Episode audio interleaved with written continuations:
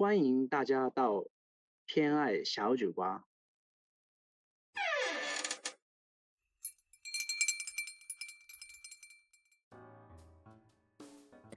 はい。では皆さん、こんばんは。わこんばんわは。はい。では、関ヶ原シリーズ続いております。で、前回までは、えっ、と、北の関ヶ原ということで、最上義明のお話、面白い戦いとしては最高に優秀だったけれど、外交戦略はちょっと下手ってたっていう話を聞いてるんですけれども。はい。うん、で、最上一族の話を聞いた後に、えっ、と、今回、初めてスナック偏愛初登場していただけます、猫そいさんに、今回テーマはどなたでしょう？えー今日はこの後ろにいらっしゃる、えー黒田官兵衛さんの息子の、えー黒田長政さんですね。も引っ越し前のえあのうん。黒田か官兵衛さんのお話があったので、う、でその息子さんの、えー、官兵衛さん、官兵衛さんあの、えー 長松さんをははいあの混ざってますね。すはい。はい、えーあの選んだんですが、まあ、選んだ理由としては、まあそのまあ関連があるっていうのと、うん。あと、まあ、あのお題が関ヶ原ということで、あのまあ、関ヶ原って、まあ、第一の功を挙げたと言われている人ですので、まあ、この人やっぱり外せないかなということで、うんうんうんちょっと今日はあの浅くご紹介を簡単にしたいと思います。はい。ありがとうございます。えっ、と、松坂桃李くんですね。大河ドラマの話ね。はい大河ドラマの話ね。うんそれ言わないとわからんがな。あ、ごめんなさい。えっと、黒田官兵衛というはい大河ドラマ。はい、だと、黒田官兵衛役は岡田准一さんで、息子役は松坂桃李さんっていう。どういうこと？と思って見てました。でそうそうそうそうそう。そうそう。どういうこと？みたいな。岡田准一、あ、えー、みたいな感じのイケメンはいはいはい生まれてました、一族だったなっていうところで。はい。はいじゃあお願いします。はいはいえーまあ、この、えー長政は、えー1568年生まれの、えー1623年没ということで、えーうん。55歳の、まあ、生涯を終えた人なんですが、まあ、はい。当時としては平均ぐらいかなという感じですね。うんうんうんうん。で、まあ、出身はあの兵庫県あの播磨というところなんですが、うん。でえーまあ、この人はちょっとまあちっちゃい時から非常に大ピンチに、えーあってしまいまして、まあ、これちょっととても有名な話なんですけども、うんあの幼名があの庄司丸君という、まあ、風に呼ばれていてうんであの姫路城を含むあの播磨のあたりっていうのはあの信長方の毛利に挟まれてあの中小勢力がもうもうごごちゃごちゃしてあの大変なエリアだったんです。ね。うんうんうんうん。いろいろ小さな争いが起こってたんですがうん。であの、まあ、長政のお父さんの、まあえー官兵衛さんうん。は小寺さんって人にちょっと使えてたんですけども、うん。まあ、小寺氏をまあ説得して、まあ、信長と一緒に頑張ろうっていうふうにまあ説得をするわけなんですね。うん。で、まあ、信長としてはまあそういった播磨諸侯にまあ人質をまあ出すということで命令をして、官兵衛はあのその当時のまあ秀吉ですね、まあ、信長のまあ部下であった秀吉に対して起請文を出して、であとあの庄司丸ですね、この長政を人質として秀吉に預けるっていうことになるんですね。はいはいはいはい。でななんで官兵衛の子供が人質なのかってことなんですけども、うんまあ、本当だったらあの主君のあの小寺正元の着子の、えー氏元を、まあ、差し出すべきなんですけども、うんまあ、あの病弱であるってことを理由に、まあ、庄司丸を代わりに出させたってことなんですが小寺さんとしてはまあ多分将来裏切るつもりであの、まあ、自分の子供を出したくなかったのかなという感じもあるんですが、うんまあ、とりあえずそうんの官兵衛の子供がまあ代理という形で人質になります。はい。で、庄司丸はその秀吉の居城のあの近江の長浜城に、まあ、送られるわけなんですね。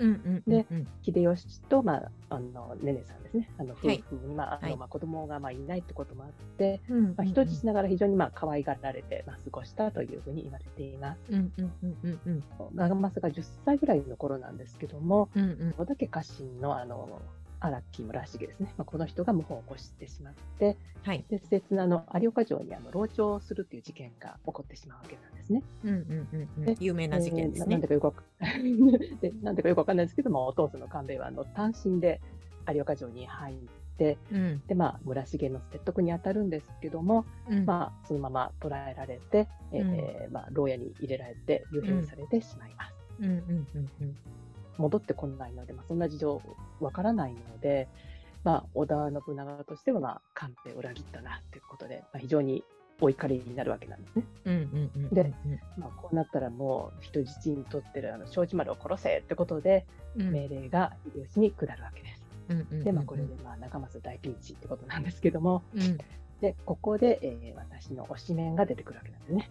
あえの竹中半兵衛なんですけど思わぬとこからもう一人おしめが出てきた。びっくりしたわ。今日今回長政がおしめかと思ったら竹中半兵衛もおしめだったの。えーっと竹中半兵衛さんは谷原章介さはいん。谷原ですね。はい大河ドラマね大河ドラマね。うんね、あの、かっこよかったですね。そうイケメンが続いておりますね。はい。ねちょっとあの涼しい、あの、かっこいいあの役だったんですけど。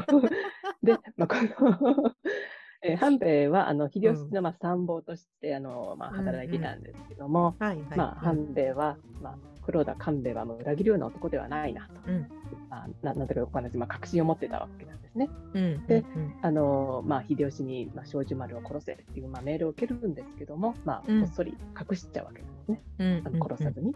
うんで、何もしてないと、やっぱり信長はやっぱりどうなってんだっていうふうに言ってくるので、うん。そこであの他の子供の首を信長に差し出すことにするわけですね。そうなんだ。そう。そんなことしてたんだ。うん。まあ、だ誰なのかっていうのはよくわからないんですけども、うんまあ、多分その庄司丸の遊び相手じゃないかと。の、まあ、子供の首を跳ねてででその家族にはその後あの淵が与えられたという話が、まあ、伝えられてはいるんですが、うんまあちょちょっとかわいそうだなといいう気がするんですが。身代わりになった子がいるってことですね。死んでる子供の首を取ったとか、まあそういう話もあるんですが、まあ、多分その遊び相手じゃないかというふうには、まあ、あの言われてるんですけども、うん。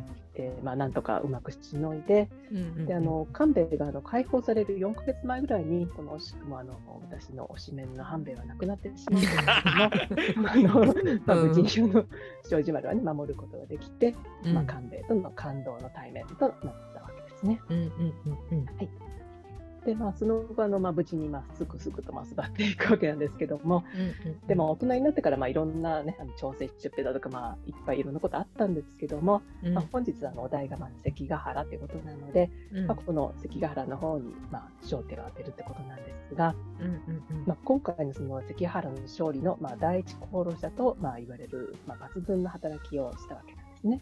うんうんうんでうん。あのーまあ例えばあの、まあ、西軍の吉川広家とは、まあ、あの書状とかもやり取りをしてであの積極的にちょっとああの戦に、まあ、当日参加しないってことを、まあ、約束約束をしてもらうわけなんですね。うんうんうんうんうん。あの大きな軍勢を持ってますので。うん。でそのまあ吉川家をまあ完全にこう、まあ、全くの味方に引き入れるっていうことではなかったんですけどもでもその,、まあ、その軍事力をまあ当日まあ動かさないっていうふうにまあ約束をしてもらってで、まあ、これはとても大きなことだったわけなんですね。うんうんうんあれ吉川家は高取屋さんのそうです。初恋の初恋あののポポニーテールの。そうですよポニーテールの先輩が吉川家のお嬢様でしたよねそれそうです。はい。先祖は、まあ、じゃあちょっとうんあの動かないねっていうことで約束をしてくれた。結構大きい兵を持ってるところだったんですね吉川家は。そうです。そうですはい。うんうんはいうんで、あとは、まあ、あの、あの、神の有名な小早川秀明ですね。はいはいこちらにも、あの、家臣を通わせて、うんあの、家康側につくようにまあ説得して、で、まあうん、合戦当日ですね、あの、例の裏切りを約束約束することに、まあ、成功したわけなんですね。ね、当日も迷ってたのかもしれないですけど、まあ、最終的には裏切って、西軍総崩れっていうふうな感じなんですが、大きな成功を上げました。はいであのまあ、こういったあの、まあ、官兵衛、ね、お父さん並みの、まあ、調略にもまあ優れてたんですけども、うん。武闘派っていうんですかね、そっちの方も結構あの活発な方で、あの東軍のまあ切り込み隊長ですね、もう猛攻を加えて、であの石田三成の側近にあの島左近っていうあのすごく有名な人いるんですが、まあ、この人にあの、まあ、多分銃だ銃らしいんですけど、まあ、まあ重傷を負わせて、まあまあ、その後もこの人亡くなったらしいんですが、まあ、大ダメージを与えてるんですね。その場で死んではいないんですけども、うんなので、あのこの人もいろんなその後の伝説があるんですけど、まあね、いろんなところに出没するんですが、あの伝説としてはあるんですけども、多分この時の 銃で撃たれた傷で、まあ、そのまま亡くなったんじゃないかとは、まあ、言われてはいるんですけども、ちょっとはっきりどこで死んだかっていうのは分からないですね。あそうなんだ。でも確かにその後ふらふら出てくるイメージ。うん、なんかいろんな伝説であの いろんなところに、まあ、あの話しててまだ生きているっていうのが出てくるんですが、まあ、結局、まあ、亡くなったんじゃないのかなと思うんですけどもそっか。非常にまあ有名な方なんでね、まあ、そういういろんな伝説ができたと思うんですが、はい。うんうんまあ、そんなことで、まあ、非常に大きなあの武功を挙げたのでうん。で、えーまあ、せあの関原一の功労者とは言われてるんですけどもで、うんうんうんあの家康はもう非常にまあ大喜びなんですね。もうよくやったって感じで、あの あとあの52万3000国の領地ですね、あの筑前なんで、あの今の福岡のあたりなんですが、うんのえー領地も与えても非常に喜んでいたということですね。うんうんうんで、あのまあ、長政も非常に褒められて、とっても嬉しかったらしくって、官兵衛パパにあの家康から手を取って褒められたとこう喜んで報告したところ、うん。取られた手でない方の手で、なんでイエスの首取ってこなかったんだってことで、非常に怒られてしまったというエピソードがあるんですけど、うんうんうんうんあったあったあった、ねその話。ね、間近にね、あの、うん間近に行って手まで取ってもらったら、もう人差しで殺せるじゃないですか。うん。なんで、そこでなんで殺さなかったんだっていうようなことをちょっと言われたということなんですね。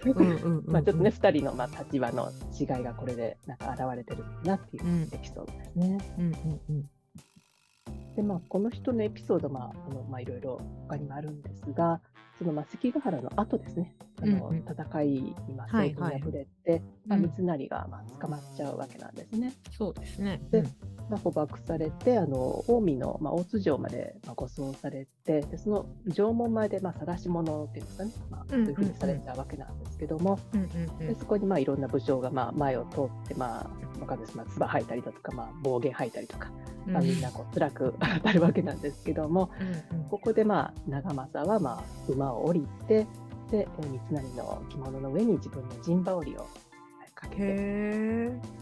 まあ、不幸にしてこうなってしまわれたのはまあ仕方ない、まあ、これを召されよみたいな、そういった声をかけて、えーまあ、三成も涙したというようなことがまあ伝わってるんですけども、うん。であのこれはまあ単にまあ長政があの、まあ、優しいからとか、まあ、そういったことだけでもなくないないと言われてるんですがうん。この長政がその先ほどあの、えーご紹介したその人質時代ですね。あの、うん。うん信長から、まあ、あの処刑命令が出て、まあ、命が助かったっていうのがあるんですけども、うんまああのまあ、メインはやっぱり竹中半兵衛がまあ隠して、まあうんうんあのうん。別のね、あの子供の首を出したっていうのがもちろん理由なんですが、やっぱりあの昔なのでいろんな取り次ぎだとかそういうのがあるわけなんですね。はいでそはい。はい。のまあ秀吉の取り次ぎはやっぱり三成がしてたと思うので、うんうんでうん。こうやっぱり長浜城にねずっと一緒に暮らしてたので、まあ、多分三,、えー、三成も顔が違うなとか分かったんだと思うんですね。うんうんうんうんうん庄司丸だってことで取り継いで、であの秀吉とまあ信長にその首が渡っていったということなので、まあ、多分その三成も知っていたんだろうと。うん言われてるんですね。うんなるほど。でまあ秀吉もね、知ってたって話もあるんですね。秀吉もね、ずっと顔を見て育ててたので、うんなんでまあ、多分あの辺みんなグルじゃないかとは思うんですけども、でうんまあそういったところで、あの、まあ長政はその、三成に恩義を感じていたために、まあ敬意ある態度を取ったとも言われてるんですね。なるほどなるほど。そっかそっか。小さい頃知ってたのか。うんまあ自分のね、あの命をまあいろんなことで助けてくれたっていうことで、まあ恩義も感じてたのかなっていうことは言われてますね。うんうんうんうんうんうんいいことばっかりのような長政なんですけども、うんまあ彼はあのゲゲスオ君でもあるんですね。あらそう。まあまあゲスオ君ってまあ当時としては仕方ないのかもしれないんですが、うんあの長政の秀吉に非常にまあ近い家臣のあの八須賀八八須賀さんという人がいるんですけども、その娘さんの糸姫という人を正室にもらってたんですね。うんうんうんうんうん。まああの秀吉の死後にまあだんだんとこう家康に近近づいていって、うん。でこの家康の養女の栄姫という人をまあ妻にするんですね。はい。なのであの糸姫糸姫理恵ですねここあ捨てちゃうんです糸 あ姫。あら、せ政治的やっぱり結婚？これは。うんそうですやっぱり家康に近づいてまあうんうんうん語彙をね反映するよってことでもうあっさりとこの糸姫を理恵しちゃうわけなんですね。うんうんうんうんでこの後のまあ制裁になった栄姫っていうのは後のあの会津藩の外なるあの星名家からあの徳川家康の養女になってで、まあ、徳川家康の子供として長政の元へ嫁ぐんですけども、あ、そうなんだ。うんうんうん。はい幼女なのね。当時ですね。うんうんうん。ただ、まあ、このことが非常にあの影響してしまって、あの黒田家と八須賀家はまあ100年近く絶好状態になったあ、とそ。いううことですね。その後。もう、もうお前なんか知らんって感じで。そうだよね。黒田家って結局最終的には九州だよね。うん九州で、その八須賀家っていうところはど徳島ちらなん。ですか？徳島。八須賀家どこでした徳っけ？ね島ですね。徳島なんだ。うんで、知らんと。うん、あの秀吉と非常に近い人だったので、それでまあお嫁さんに多分もらったんでしょうけど、そうですよね。うん。状況変わって、あ、家康につかなきゃっていうので、ほいって。あちなみにあの官兵衛とその八須賀のあの当主だった古六っていうのは大の仲良しというか。八須賀古六はあの秀吉のあの早い段階からの家臣で黒田官兵衛はね皆さんご存知の通りうんうんうん。軍師だったってこともあり一緒に毛利の外交をやってた中でもあるんで戦友に近い関係だったというふうに言われていてその流れの中で、えー、と八須賀の娘を長政にっていうことになったんですだから家臣同士の仲の良しでやったにもかかわらず、その友情ぶっ壊すようなことやったから、そりゃ絶好になるよねっていう話なわけで。そっか。俺ら仲いいし、親戚になろうぜみたいな感じで。やったのに、その息子はそれをなかったことにするっていう、そりゃ怒るだろうっていう。ちなみに官兵衛もこれ切れたそうです、ちなみに当時の記録によると。うんあ、長政に対して。とお前何考えてんだよみたいな。まあ、あとは、まあ、ゲス2としては、ゲス まあ、まあ、これもね、統治として仕方がないんですけども、うん。まあ、この人もともとあのキリシタンだったんですね。あのお父さんもキリシああ、そうだね。確か。洗礼を受けてたので、うんうんうんでもまあ秀吉がまあキリスト教ね、ダメだよっていうふうな命令を出したので、まあ帰教はしたんですけども、うんうんうん。でまあその後まああの家康の時代になってもやっぱりあのダメだよというふうにまああの継続はしてたんですけども、うん。なんでまあ自分の領地であの非常にあの厳しくキリシタンを迫害する人になっちゃったんですね。あ、そうなんだ。なんであのもともとねキリシタンなんですけど、もう。あっさりと。へえ。変わり身が早いというか、長いものに巻かれる的な感じでね。ね結構もううん超忖度って感じなんですけど。うん。確かに。うん。うんまあ、お家のためなんでしょうけどね、まあうん。あの非常に変わり身が早い人なんだなっていう感じなんですけど、そう。うんうんうん。うんなんでまあそういう、まあ、いろいろなゲス部分もあるんですが、うん あのはい まあ、とりあえずちょっとまあ最後にあの、まあ、この人の有名な兜の話をね、ちょっとはいはいはいぜひ入れたいと思うんです それそがの、画像のや後ろにあるのそう、ですけども、YouTube を見てる方は、後ろにねうん、猫さぎねさんの背景何箱そうなんですけど箱つ。けてんだろうって感じなんですけど、そうなな、どういう形なんだろうっていうものを、本物が。うん。そうなんですね。で、あの長政自身の兜はあの有名有名なの2つあるんですね。うん。でうん一つはあのもともと持っていたあの水牛のあの角がこの横にこう、なんですかね、あの出てるはい。こう横にあのあのいわゆるバイキングのもっと大きな角場みたいな、重そう。すごいあのおすごものすごい大きなあの角がついている、うんえー名前はあの大水牛脇立て桃なり兜って言うんですけど、は？まあこちらはまあもともと愛用してたんですね。で、誰作ったんだろう。うん。であのこの今後ろの絵にあるやつはこのうん命の恩人であるあの半兵衛の兜なんですね。あもともと。へえ、そうなんだ。うんうんうあのん。一の谷の兜っていう名前があるんですけども、うん。でななんかよくそのいきさつは私よくわからないんですけども、あの当時あのこの福福島正則がこれを持ってたんですね。うんうんうんうんで福島正則にこれ譲ってっていうふうにお願いして、でその代わりにあの自分のその大水牛脇立て桃なりを、えー福島に送ると。あまあ、交換ですかね。交換まあ、交換するのかちょっとねその辺よくわからないんですが、まああのうん まあちょっとここでちょうだいって感じでもらったということですね。うんうんうんうんうん。まあ、この兜の名前の一ノ谷なんですけども、うん。あの一ノ谷の戦いといえば、まあ、あの有名なあの源義経があの断崖からまで駆け下りですて、うん。兵器を奇襲したあの日踊り越えの逆落としなんですけども。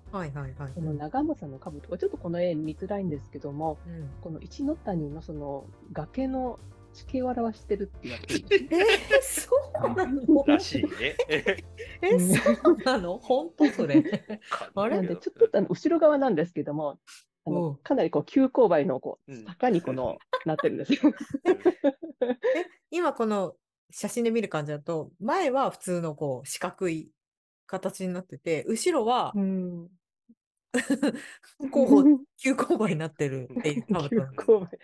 そうですね。ちょっとあのね、写真がなかなかいいのがなくて、後ろお見せできないのはちょっと残念なんですが、まあちょっと皆さんね、あの、オンラインで調べていただいたら出ますので、見ていただきたいんですが、で、これはあの、うん見た目、まあすごく重そうな兜なんですけども、あのうん作りとしては、あの、薄い板の上に、あの、銀箔を押したものらしいんですね。あ、そうなんですね。うん。はい。でうん。でも重さはやっぱりあの3.1キロぐらいあるそうなので、まあ、かなりの重さかなと思うんですけども、うん。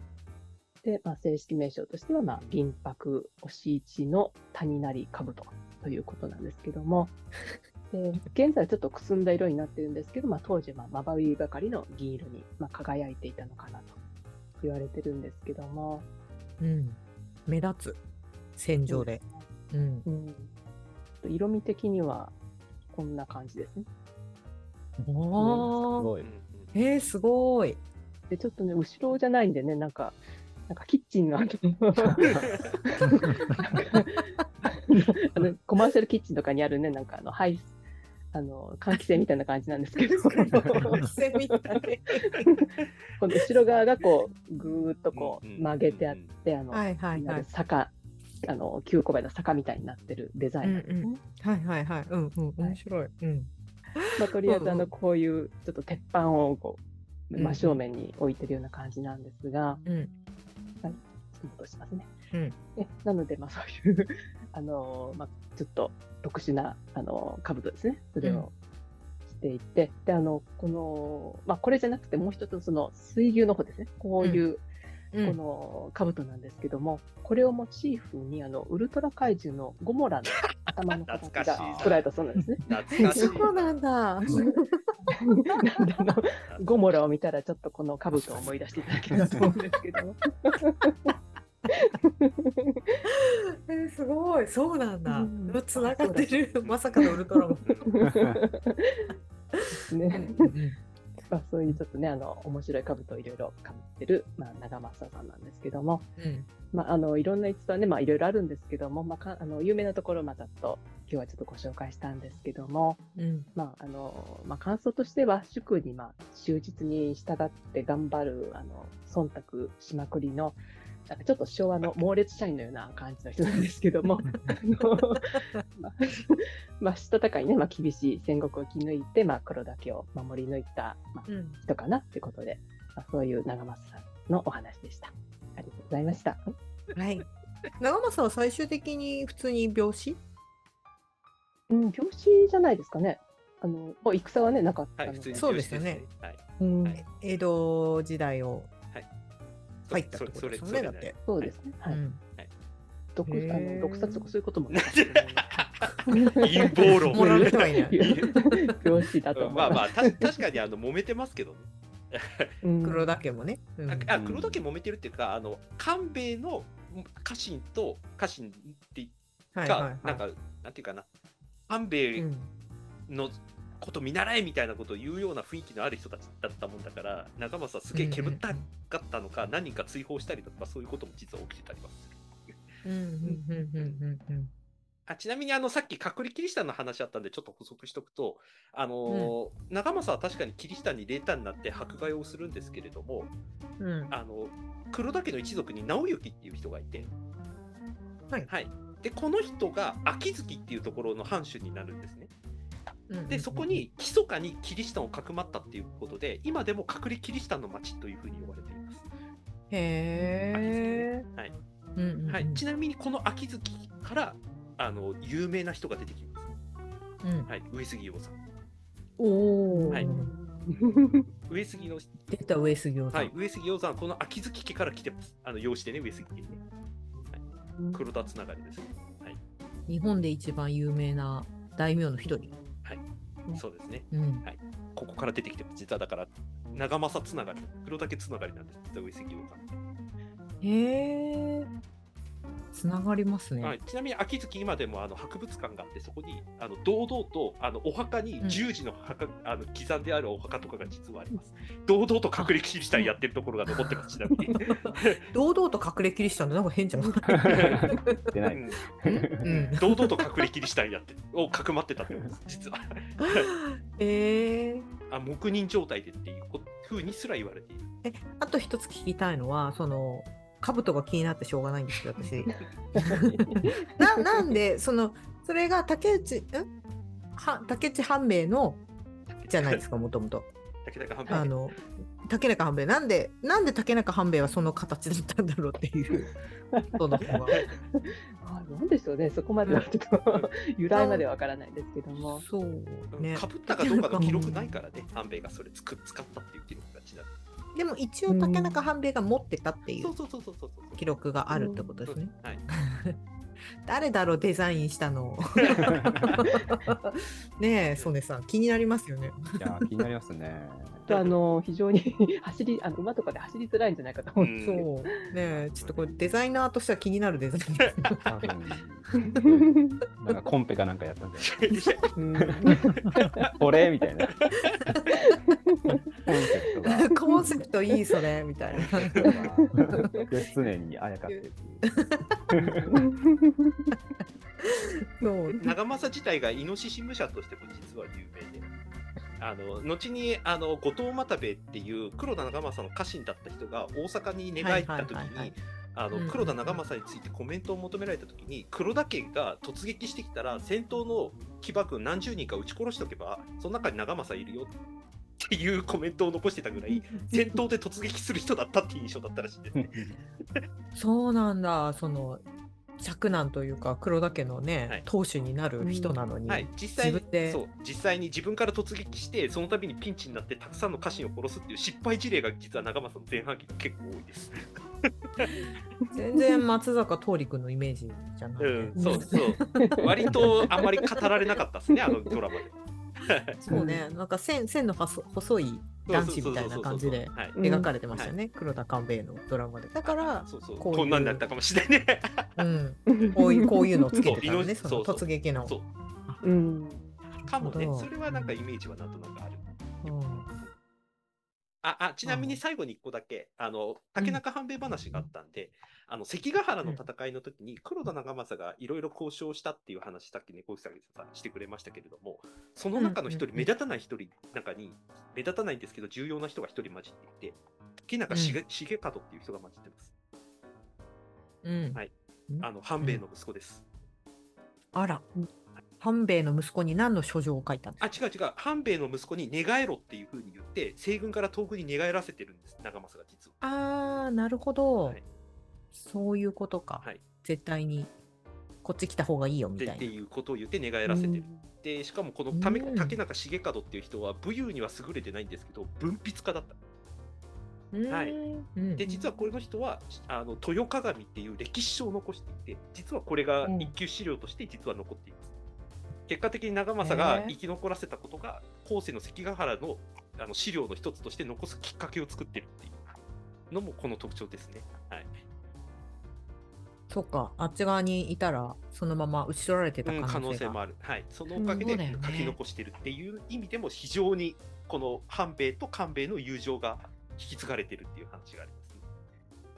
そうね。だって、半兵衛、ん？竹中半兵衛はそのまま豊臣についてはいいたから、息子もそのままついていたはずだもんね。そうそうそうそううん普通に考えると。そう。うん。うんうんうんうん。はい。という。軍師軍師とかじゃなくて文筆家だったのね、しかも。うん、なんかどうも半兵衛は自分の息子に関してはあんまり期待をしていなかったのか、あのあんまり実力がなかったのか、あんまり出世してないんですよ。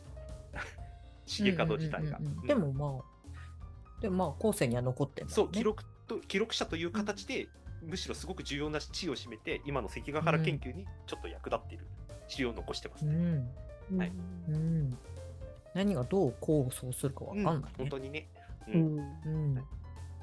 はい。っていうところで、ちなみにその兜どこにあるどっかに置いてるってことですね、今。あちょっと見に。あの福岡のあの、あえー美術美術館じゃない博物館か、うんそうなんだ。まあ、展示してるかどうかちょっとわからないんですけども、あのえうん。あのそこに保存されてるはずですね。えー、じゃあ今度福岡また行くことあったらうん行ってみよう。うん。うんうんちょっと見てみたい、後ろ側が。後ろ側映してくれるかな 多分後ろ側展示してないと思うけど。でこうやって 覗き込んで真ん中に置いといてくれれば。あでもあのえネットに写真も出てるので、ぜはいひ見てみてください。ね見てみたいなとはい思います。まさかのここで吉瀬が出てくるなと思ったら 面白かった。はいはい、というところで、猫うさぎさんが黒田長政、イケメンで、だけどちょっとつ盲う信、ん で、長いものに巻かれろっていう感じの。いいとこ頑張りない。そこのまとめ。の黒田長政のお話でした。ありがとうございます。ありがとうございました。ありがとうございました